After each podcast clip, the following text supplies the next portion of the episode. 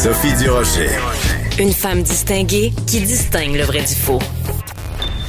Vous écoutez Sophie Durocher. Je pense qu'on est assez nombreux à avoir été traumatisés par ce qui s'est passé la semaine dernière euh, quand des militants pro-Trump ont pris d'assaut le Capitole. Puis on n'est même pas américains. Fait qu'imaginez les Américains eux-mêmes comme ils ont dû, euh, dans certains cas, être euh, traumatisés ou ébranlés par ces images-là. Et heureusement, euh, un peu de réconfort avec cette vidéo absolument hallucinante euh, de Arnold Schwarzenegger. On va en parler avec Jean-Michel Dufaux, qui est chroniqueur, qui est animateur, qui est avec nous tous les lundis. Bonjour Jean-Michel. Bonjour Sophie. bon début écoute, de semaine. Écoute, quelle vidéo, ça dure sept minutes. Arnold Schwarzenegger qui regarde la caméra et qui livre un message émouvant, percutant. Euh, c'est vraiment un moment euh, d'histoire là que nous fait vivre Arnold Schwarzenegger. Oui, et je suis absolument d'accord avec toi que c'est nécessaire. Je pense qu'il parle à une certaine population américaine qui vont peut-être l'écouter. Euh, mais je voulais quand même remettre en perspective quelques trucs d'Arnold et, et, me demander si, comme certains, trop peu, trop tard. C'est-à-dire que là, présentement, il y a beaucoup de vire capot. Il y a beaucoup de gens qui ont aidé Trump à faire ce qu'il a fait la semaine dernière, euh, qui ont été des alliés, qui là, maintenant, qui sentent que le bateau coule, ben, qui sortent et qui sautent hors du bateau. Et euh, je veux juste euh, porter attention sur un documentaire qui a été fait au début des années 2000 qui s'appelle How Arnold Won the West. Oh. Qui, d'ailleurs, je mettrai le lien, là, après, après notre discussion, je mettrai le lien là, pour la bande-annonce, puis on peut le voir sur Vimeo. Euh, c'est un réalisateur britannique qui a fait une, un documentaire sur la campagne d'Arnold au début des années 2000. Et c'est un peu triste à dire, mais c'est presque Arnold qui a pavé la voie à Donald Trump, ah, qui a oui. pavé la voie au Hum. culte de la célébrité et qui est devenu cet homme de télé, cet homme de cinéma, à vrai dire, parce que c'est un culturiste et un acteur de cinéma, mais qui a commencé cette mode de, de la célébrité comme personne au pouvoir, parce que euh, les gens ont un attachement, parce que les gens aiment bien, ben pourquoi pas, il pourrait devenir notre gouverneur. Et dans ce documentaire-là, c'est percutant parce que je me souviens qu'à l'époque, quand je l'avais vu, c'est fou comment le message était contrôlé. Il ne répondait jamais, jamais aux questions des journalistes. Il n'a Ah. fait qu'un débat, mais sa, sa célébrité, et, et comme on dit, c'est vraiment le début du culte de la célébri- célébrité. Le- la- sa célébrité a fait qu'il a gagné euh, ses élections et qu'il est devenu euh, gouverneur euh, de la Californie, quand même un État hyper important des États-Unis.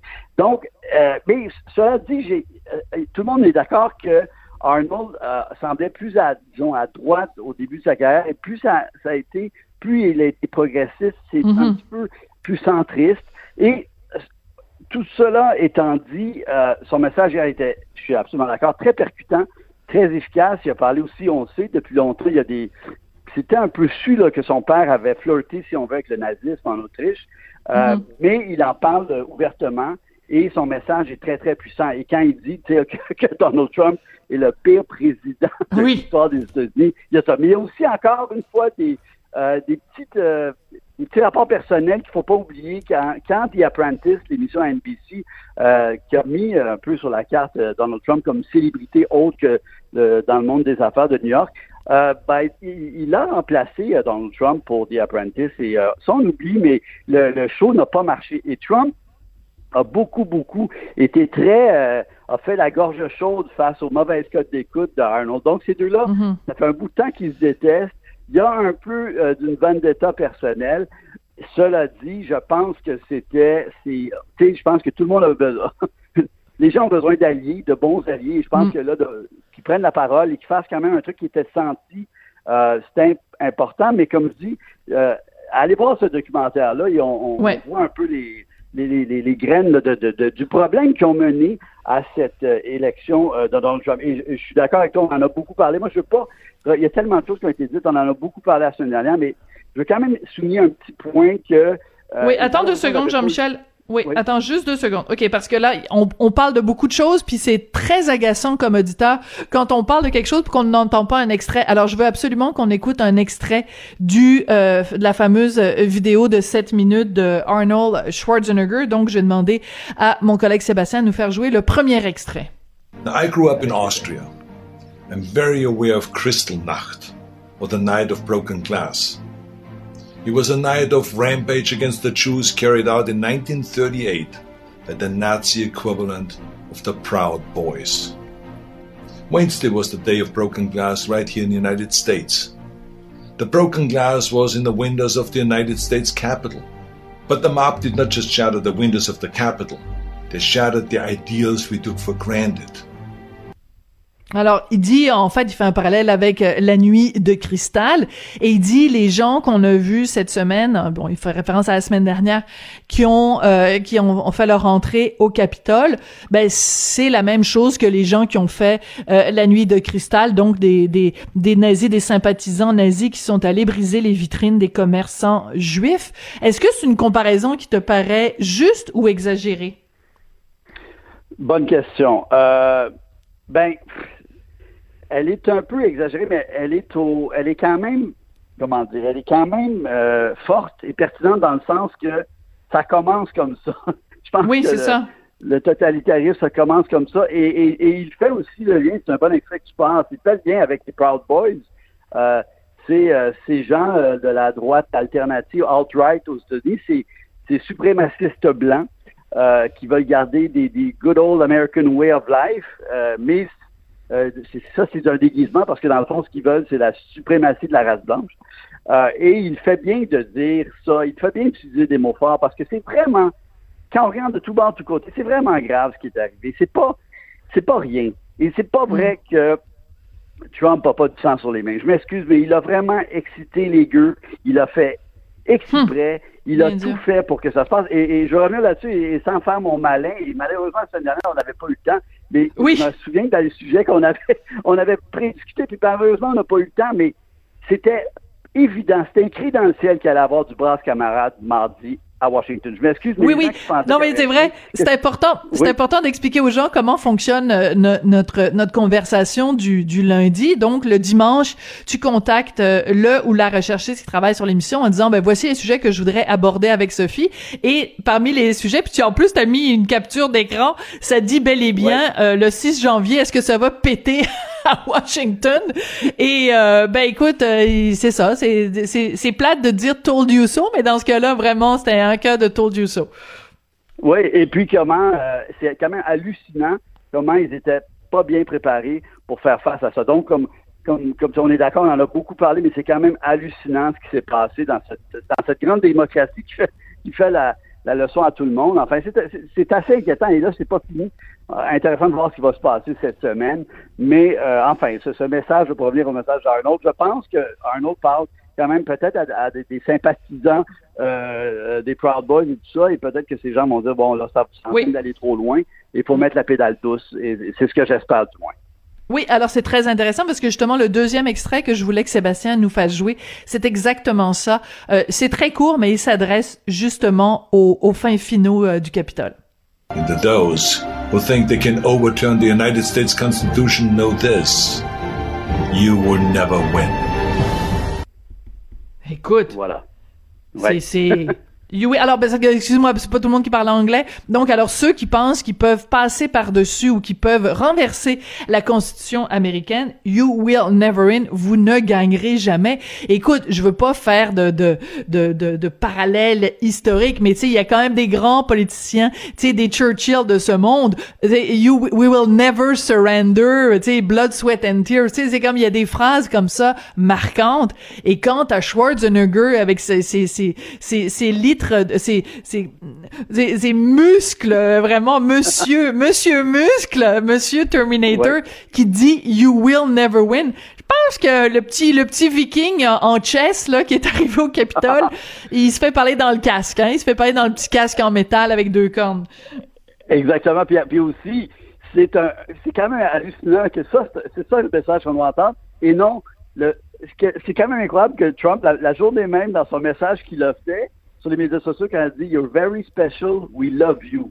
You're very special, we love you. C'est quand même hallucinant. Hallucinant. Et alors, de tout part, de tout côté, comme on regarde ça, c'est tellement gros, c'est devenu tellement gros, on est tellement plus surpris que là, il commence. Alors, c'est bien que, que, Arnold. Et, et, cela dit, il y a une sincérité quand même dans son message que je trouve, euh, Arnold. Euh, je, je, sens que ça vient quand même qu'il l'a fait parce qu'il voulait réveiller euh, les bonnes troupes, si on veut. Et, bravo pour ça, parce que ça a fait évidemment beaucoup, beaucoup parler depuis 24 heures. Oui, et une dernière chose, bon, on sait que évidemment, on connaît son son son son, son passé de politicien, gouverneur en Californie et tout ça, et il y a peut-être des gens qui se disent ah ben là en voyant son discours euh, aussi patriotique où il parle de la, euh, des États-Unis et de la Constitution américaine avec des trémolos dans la voix, il y a peut-être des gens qui se disent ah mon Dieu, il aurait donc ben fait un bon président des États-Unis. Et non impossible. Euh, je le rappelle pour ceux qui le savent, peut-être pas, euh, Arnold Schwarzenegger euh, n'aurait pu jamais, jamais, jamais, jamais devenir président des États-Unis pour une raison toute simple, c'est que c'est prévu dans la Constitution que seul quelqu'un qui est né aux États-Unis peut devenir président des États-Unis. Donc lui, il peut devenir gouverneur de n'importe quel État qu'il veut, peut euh, occuper des postes au Sénat, aucun problème. Mais jamais il y aura aux États-Unis, euh, en tout cas dans l'état actuel de la Constitution, quelqu'un qui n'est pas né, euh, qui n'est pas né sur le territoire américain. Exactement, parce qu'on rappelle, il vient d'Autriche. Et il est arrivé aux États-Unis dans les années 60. Et euh, d'ailleurs, il, raconte pourquoi au début il a été plus conservateur euh, républicain que démocrate, parce qu'il trouvait que les, les, démocrates des années 60 lui rappelaient les socialistes euh, en Europe après la guerre. Et c'est pour ça que euh, il, a, il, a, il a été plus, disons, de droite que de gauche. Alors, ouais. Alors, c'est important de dire à tout le monde, ben, si vous avez sept minutes devant vous et que euh, vous parlez bien l'anglais, ben, allez voir ça. Surtout qu'à un moment donné, Schwarzenegger raconte, donc, quand il était jeune, il est né en 1945, donc deux ans après la fin de la guerre, et euh, il raconte donc son père, comme beaucoup de, de, de, de parents, comme beaucoup de, de pères en Autriche, régulièrement plusieurs fois par semaine, rentraient à la maison complètement sous euh, et euh, soit tapaient euh, leur conjointe ou s'en prenaient aux enfants. Puis dit, écoutez, je, je, je dis pas ça pour l'excuser, mais je pouvais... ça s'expliquait en partie par cette espèce de violence à laquelle ils avaient été confrontés. Puis il y en a certains qui buvaient pour oublier la douleur des, des morceaux de charpenel, des éclats de but qu'ils avaient dans leur chair. C'est un passage assez quand même troublant de cette intervention Écoute, on vient de parler de la Deuxième Guerre mondiale, de gens qui ont des, extraits de but dans leur corps, qui ont vécu la violence, euh, tu sais, 6 euh, millions de Juifs morts dans les camps de concentration. Et là, on s'en va parler des gens qui se plaignent du couvre-feu puis qui comparent ça à une dictature. Écoute, moi, je suis plus capable. Je suis capable. les, ah, écoute, là, on a l'impression que c'est, c'est, euh, t'as pas le droit de sortir de chez toi après 8 heures. On a l'impression que c'est comme euh, la fin du monde. réveillez-vous, ma bande de petits lapins, là. Absolument. quand on voit la situation présentement, ce n'est pas sous contrôle. Les hôpitaux, c'est vraiment, vraiment une charge de travail énorme. Alors, juste pour penser à eux, restons chez nous et ça me fait rire. Les gens qui ont fait cette manifestation samedi soir dans le plateau, après 20 heures, tout est fermé. C'est vraiment de la mauvaise foi. C'est vraiment totalement. pour s'obstiner parce qu'il n'y a rien à faire. Donc, si la seule chose qu'on demande, c'est de rester chez soi, de regarder des séries Netflix, de pouvoir téléphoner, de faire ça avec nos amis, de lire un livre. C'est juste ça qu'on nous demande dans une guerre qui la guerre de notre génération. C'est seulement ça qu'on nous demande, contrairement à d'autres guerres où ils ont su des, des bombes, où il a, fallu se, se, cacher, tout ça. Je veux dire, on l'a au final assez facile. Et même ça, comme tu dis, il y a des gens qui trouvent encore le moyen de se plaindre, qui mélangent tout, qui parlent de, de dictature. Et puis ça me fait halluciner. On fait ça pour le bien commun, pour qu'on passe à travers cette tempête le plus vite possible. C'est la seule chose qu'on nous demande. Ça me fait halluciner. Pour vrai, là, qu'il y a encore des discussions sur le masque, alors qu'on sait que maintenant, c'est clair que ça fait un bout de temps qu'on sait que c'est des aérosols. Tout ça, je veux dire, ça me fait halluciner. Les gens trop de gens sont vraiment bébés lala, sont vraiment égoïstes et font de ça un, un porté d'endard de, de, de, valeur qui n'a aucun rapport avec la réalité. Il y a un virus, il faut qu'on mette fin à la propagation du virus. La meilleure façon, c'est de rester chez soi et d'éviter les contacts. C'est aussi simple que ça, ça me fait capoter. Pour vrai, là, moi aussi, je capote. décourageant. Ouais, c'est décourageant sur la sur la race humaine. Tu sais, je trouve pas que ça soit le, plus beau de l'être humain. Il y a plein de gens qui, qui font la bonne chose, mais malheureusement, il y a encore des entêtés, puis ça me fait halluciner, ça me met euh, non, ça meurt de moi, là, pour vrai, là. Non, mais encore cette discussion, là. Mhm. Mais le pire, c'est que euh, tu dis, bon, en temps normal, il y a personne de toute façon qui sortait le soir, ou quasiment pas. Fait que là, c'est comme, tu dis aux gens, vous avez pas le droit de sortir à 8 heures. Tu sais, je veux dire, c'est des, des, gens qui disent, oui, mais moi, j'aime ça aller prendre une marche à 10 heures le soir. Ben, fais-la à 7h59, ta marche, c'est quoi? T'as l'impression, écoute, t'as l'impression de parler à des enfants de 8 ans. Des gommes, des, Ouais, à part- Et puis, euh, je sais pas, moi, je veux, je, ça me fait plaisir de citer Richard qui disait dans une de ses chroniques en fin de semaine, et maintenant on sait comment parler aux Québécois. Tu sais, c'est comme on, on, on va en prendre bonne note. Euh, tu sais, mettons, si tu veux que les gens augmentent leur consommation d'épinards puis de brocolis, t'as juste à leur dire, à partir d'aujourd'hui, c'est interdit de manger du brocoli et des épinards. Puis là, tu vas avoir des chialeux qui disent, oui, mais moi, je veux manger du brocoli et des épinards. C'est comme... C'est tellement- c'est exactement ça, c'est tellement vrai. C'est vrai, c'est des gens qui, qui vraiment, que le- maintenant, là, oh, ma marche de 21h30, ça, c'est sacré. Ne touchez pas à ma marche de 21h30. Tout tu Comme- vis, là, t'as toute la journée pour faire ta marche. Et comme je dis, tout est fermé et il fait noir. Alors, tout ça vient, ce besoin de, de faire des, des brave hearts de la marche, là? Je veux j'en peux plus, là, honnêtement. Oui, oui. Et, et, euh, et, euh, et, et, et pas juste ça, c'est qu'en plus, on gèle. Alors, de toute façon, et ouais. euh, je parlais avec une copine en fin de semaine qui posait une excellente question. Elle dit, bon, ben là, on a vu les images, là, il y a plus une seule euh, auto dans les, dans les rues à partir de 8 heures. Mais elle posait la question, mais elle dit, avant ça, là, avant ce samedi fatidique, comment ça se fait qu'il y avait en effet des autos dans les rues passées 8 heures? Parce que les cinémas sont fermés, les restaurants sont fermés, les euh, tous les commerces sont, sont sont- fermés. Ouais. les magasins sont fermés. Fait que si t'es dans une auto passée 8 heures, de toute façon, c'était pour aller où? Si c'est pas pour aller euh, faire le party avec quelqu'un ou aller souper chez quelqu'un? T'avais vraiment aucune, à moins d'être un travailleur essentiel, mais de toute façon, ils ont encore le droit. Alors, la question est pas comment ça se fait qu'il y a plus une seule auto sur les routes. La question, c'est comment ça se fait qu'avant, il y en avait des autos sur les routes. Ils allaient où? Puis ils faisaient quoi ce monde-là dans des autos? Ouais, je trouve ça très drôle. C'est une très bonne observation, puis ça montre aussi que regarde, les chiffres sont toujours inquiétants. On est toujours au-dessus de 2000 euh, et plus Oui. de cas par jour.